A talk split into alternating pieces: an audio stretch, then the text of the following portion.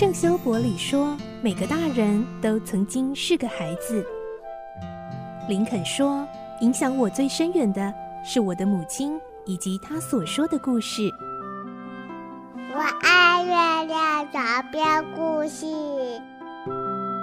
晚安，月亮床边故事。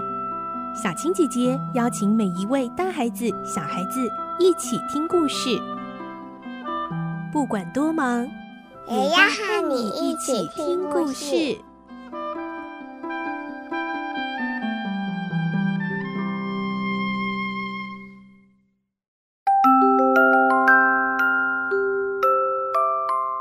晚安，欢迎你和我们一起听故事。我是小青姐姐，我们继续来听《科学怪人》，今天是第十五集。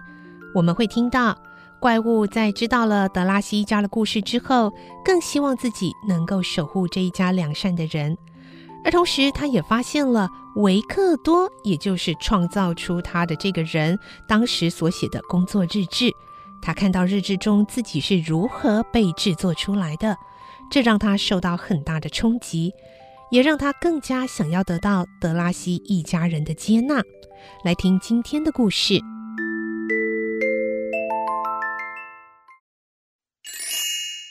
科学怪人》十五集：甜美的幻想。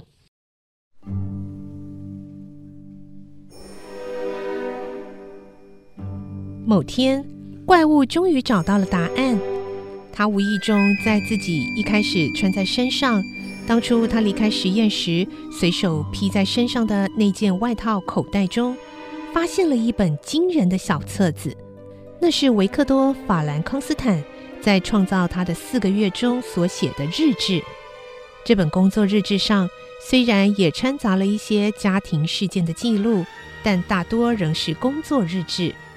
维克多把创造他的每个过程巨细靡遗地记录了下来。怪物读完后感到厌恶极了，不禁大吼：“我得到生命的那一天是多么可恨啊！”他悲愤地想着：“呃，该死的创造者，你为什么把我塑造成一个连自己都嫌恶的怪物啊？”上帝不是出于悲悯之心，依着自己的形象来造人吗？为什么你却把我造得如此恐怖啊？为什么你要做这个可恶的实验，开这么大的玩笑呢？在苦闷沮丧之余，怪物更加热切地渴望能得到小屋里一家人的接纳，希望能和他们亲近。小屋里的一家人是那么的善良，逗留在他们家门口的流浪汉从未被驱赶。尽管他们并不富裕，但只要看到比他们更需要帮助的人，仍然不吝于伸出援手。虽然我要求的是远比食物或休息还要宝贵的东西，我要的是亲切和同情。我不相信，我不配得到这些。这是任何人都有权利得到的吧？如此高贵又善良的人们。应该不会拒绝一个可怜人卑微的要求。怪物伤感地想着，此刻就算是幻想，他也需要借着这个甜美的力量来支撑自己活下去。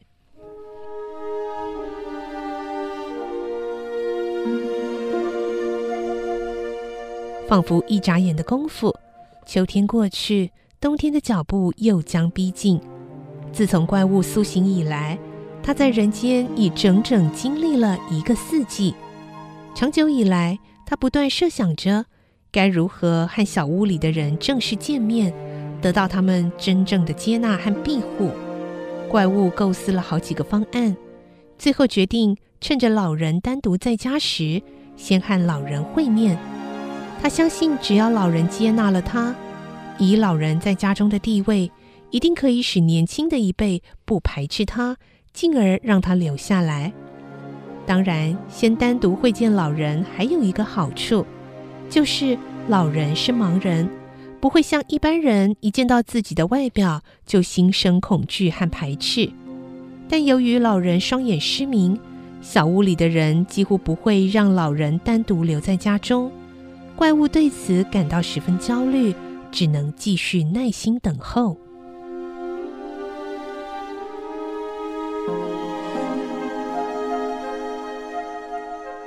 有一天，机会终于来了。菲利克斯、阿加莎和莎菲都想去逛市集，老人主动鼓励他们一起去，并一再保证自己会安安静静地坐在家中，不会乱跑，要他们放心。三个年轻人犹豫了一会儿，后来在老人慈爱的保证中，勉强同意一起出门，但他们也频频承诺一定会很快回来。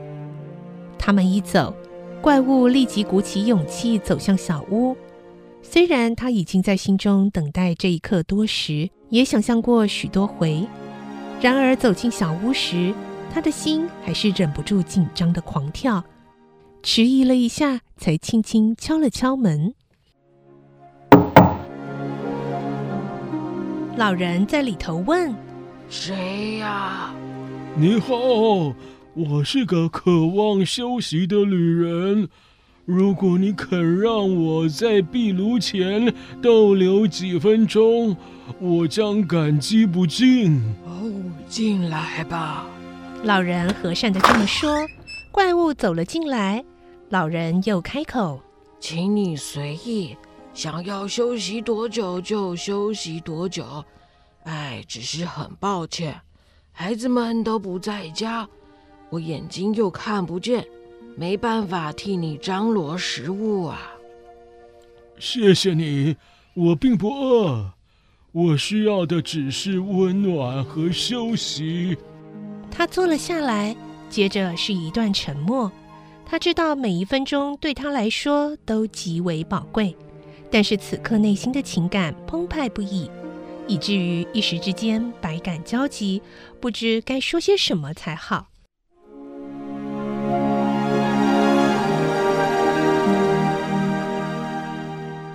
后来，老人打破沉默，和善地问：“哎，听你的口音，好像是法国人啊？”怪物考虑了一下措辞之后说：“不，我不是法国人，不过我接受的是法国人的教育。”可不是吗？菲利克斯是法国人，而他每天都在偷听菲利克斯上课。你怎么会经过这里呢？我我打算去找几个朋友，希望能得到他们的好感，并恳求他们能够慈悲地庇护我。那他们是德国人吗？哦不，他们是法国人。呃，先生，我是个遭世人嫌弃的可怜人。可是上天可以作证，这不是我的错。我孤苦无依，在世上既没有亲戚，也没有朋友。现在我希望找寻的这家人，也从来没有看过我。呃，真是抱歉啊，我无法讲得太有头绪。因为此刻我的心情实在是太混乱、太恐惧了，我很害怕。如果这家人不肯帮助我，不肯接受我，那么我将等于永远被世界放逐了。说到这里，怪物不禁悲从中来，哽咽的说不下去。